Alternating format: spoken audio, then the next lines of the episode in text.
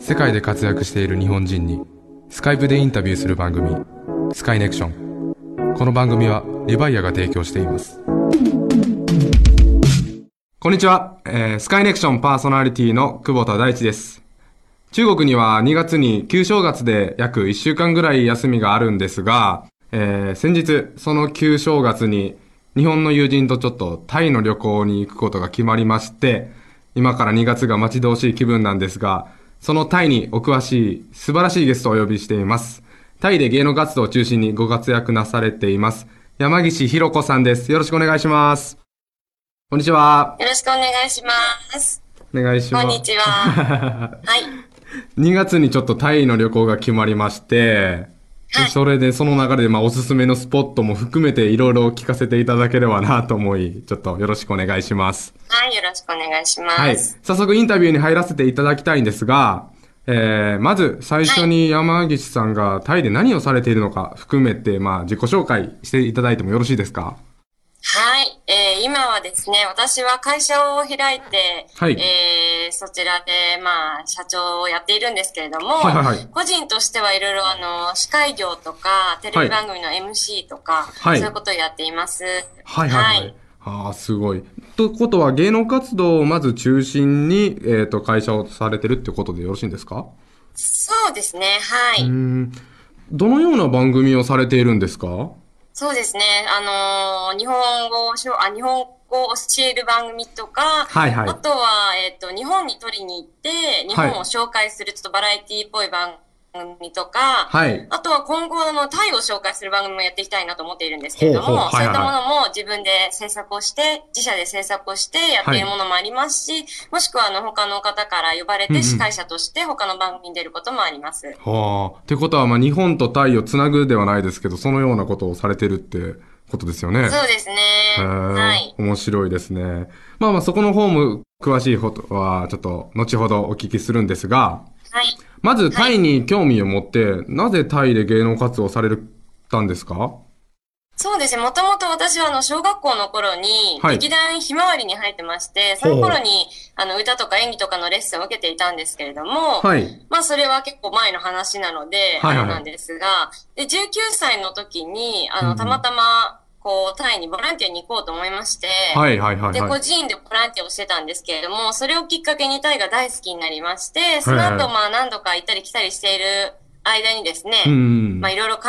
えまして、最終的にタイの大学に、あの、英語の授業でしたが、それで入って、はいはいはい。で、大学を卒業して今に至るんですが、まあ、はいその途中で、ちょっとテレビに出る、あの、芸能活動をする機会がありましてそれをきっかけに今も続けている状態ですね。え、すごいですね。で、最初に、あの、テレビ出演の機会があったってことなんですが、はい。はい。ちょっとお聞きしたんですが、味の素さんの CM にご出演されたっていうことですよね。そうなんですよ。うんそのメインの、なんかすごい、私その時はまだ23歳ぐらいだったんですけども、はいはいはい。あの、おばちゃん役で、おばちゃん役オーディションでも絶対私、ちょっと間違、間違って人生をされたのかなっていうぐらい、はいはい30、40の方とか、まあ、あの、もうね、はいはいお子さんがいらっしゃるような方ばっかりいらしてたんですけど、はいはいはいななぜか私が受かりまして、で、その CM がなんかすごい変な CM、まあ変と言って、申し訳ないですけど、ちょっとすごい、あの、特徴のある CM だったので、はいはいはい。うまみっていう言葉が、うんまあ、タイの識字率を超えたぐらい有名になったんですね。はいはいはい。そのうまみっていうキャンペーンの、あのーちょうど100周年かな？か何かでうまみキャンペーンをやっていたので、うんうんうんうまみっていう言葉を、あの、タイの人に知っていただきたいっていうようなうんうん CM だったんですけど、私がただうまみって叫んでいるだけの CM がすごいタイで有名になって、はいはいはい。私自身は別にそれで有名になってないんですけど、はいはい。その CM がすごい受けたので、うんうん。じゃあその後も何年間かぜひプレゼンターをしてくださいということで、ーその後も3年間、えープレゼンターをやらせていただいてたんですけれども、はいはいはい。へえ、そうですか。まあ、もちろん山岸さんの実力と、まあ、その素敵な笑顔で、まあ、起用されたのかなって思うんですが、まあ、はい私、個人的なイメージですと、まあ、現地の有名人だったり、現地のタレントさんを起用するのかなと思ってまして、また、なぜ山岸さんが起用されたのかなって、ちょっとお聞きしてもよろしいですか？ああ、なんかいろいろなう種類ん。種類がありまして、例えばそのすごく重きを置く多分商品とかに関しては、はい。まあ、あの、すごい有名な方、芸能人とか他界の有名人を起用することが多いと思うんですけども、はいはい。やはり、あの、予算的な面とかで、はいはい。まあ普通の一般の人を使った方、一般というかそこまで売れていない人たちとか、まああうんうん。の普通に言う、あモデルとか、はいはいはいまあ、そこまで有名じゃない方たちを起用する CM もたくさんあるので、うんうんうんまあ、予算的な面もあるし、あとはその、やっぱり日本人の先生っていう役だったので、はいはいはい日本人を起用したというふうになったんだと思うんですけれども、はいはい結構他の CM とかでもお茶の CM とか、はいはいそういうのも日本人を起用したりとか、はいはいはい。よくありまます。はい。へえ、そうなんですか。なんか、まあ、またちょっと話も変わるんですが、まあ、山木さんはい結構いろんな番組だったり、まあメディアに出演されることって結構あると思うんですけど、はい。はい、なんか気をつけてることとかございますか？そうですね。やっぱり、あの、私の、あの、母国語ではないので、はい。タイ語を使うことがほとんどなんですけれども、はいはいはい。その時にやはりタイ語をちゃんとしっかり発音をするように心がけてますけども、うんうんうん。まあなんか実際はちょっと、あのー間違えたりとかした方が可愛げがあって、はいはいはいはいはい。いいのかなっていうのは最近気づいたんですけども、私はちょっとあんまり間違えることが好きじゃないので、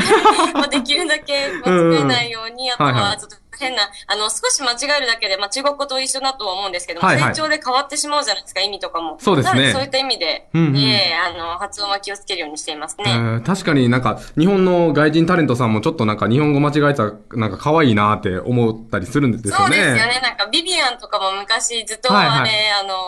ちょっと鉛があるような感じで言ってましたけど、実際はすごいペラペラとか、多分、そうですねそういうキャラクターを作り上げないといけないので、うんそれは、うん、どうなんだろうと思うんですけど、うんまあ私はできるだけ話せるっていう方向で行きたいので、はいはいはいはい、頑張っています。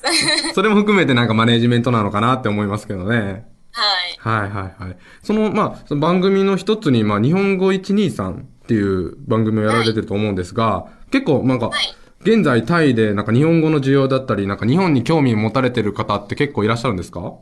そうですね。あの、日本語を勉強している方はとても多いですね。うんうん。ただ、あの、やはり、その、最近聞いたんですけども、はい。日本語教室を開いてる方から聞いたら、なんかあのー収入の関係で、やはり少し裕福な家庭じゃないと、うんうん。そういった授業を受けられないっていうので、はいはいはい。なんか最近ボランティアも始めまして、ほう。日本語の、はいはいはい。日本語の発音練習みたいなのボランティアも始めまして、はいはいはい。ただみんなやっぱりあの、日本の日系企業に入りたい。例えば、トヨタさんとか、うんうんえー自動車関係の会社とか、あとは味の素さんとか、はいまあ、たくさんタイに日系企業あるので、そういったところに入りたいっていう目的を持った人とか、日本に留学したいとか、うんうんあとはアニメが大好きとか、ゲームが好きとか、そういっはいはた方たちも日本語を勉強する傾向になりますね。そうですね。あの、中国も一緒なんですが、最近、まあ、オタク文化がすごい根付いてきて、はいはいはい、多分もう、タイもそうだと思うんですが、そのオタクっていう文化、まあ、アニメだったり、漫画だったりって、そういうの世界共通なんだなっていうのが感じられますね。そうですね。うんはい。私、あの、個人的に影山博信さんと仲がいいんですけども、昔やってしたことがありまして、はいはいやっぱ彼も最近もういろんな海外に、その、ドラゴンボールの歌を歌いに行ってますよね。そうですねやっぱり日本のそういった、なんて言うんでしょう、そこの文化に関してはすごい、他の外国とは違う、そうですね。ちょっと抜けた部分がありますよねうん。確かに、あの、海外に在住してると、やっぱりなんか、日本のアニメだったり、日本の文化のことってすごくしっかり知ってなきゃいけないなっていうのがすごい感じますし、はいはいはい。そう、そういう部分も含めてなんか、いろいろできればなと思うんですが、ちょっと少し話変わるんですが、なんか、すごいはい気になったことがありまして、はい。はい、なんかプロフィールの中に象使いの経験があるということがあったんですが、ちょっとどういう、象使い？どういうことかなと思ってて、はい。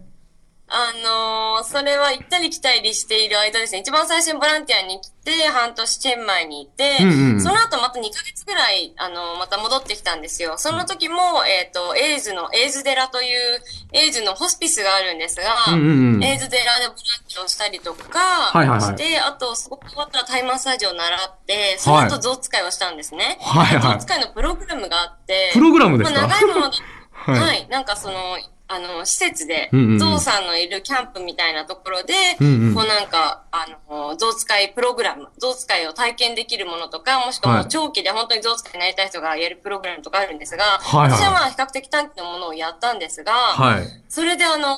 一度、まあ短期でやったもの、一週間ぐらいでやったんですけども、うんうんうんうん。その後、もうずっとゾウ使いをやる機会がなくてですね。はいはいはい。でたまたまテレビ、テレビ番組でゲストで呼ばれて、ゾウ使いができるって聞いたんだけどということで、うんうんうん全然その私が習ったところとは違う、うんうんあの、ゾウのキャンプに行きまして、そこでやってみたらなんと乗れたんですえよ。ー、すごい。だから、はい、なんか私もびっくりして、多分ゾウさんが頭がいいんだと思うんですけども、そうです。まだちょっと、いやいやいやいやはい、うんその、あの、習得したものは残っていました。えー、すごいですね。あの、日本人でなんか象使いちょっと行きたいな、習いたいなって方っているんですか？結構。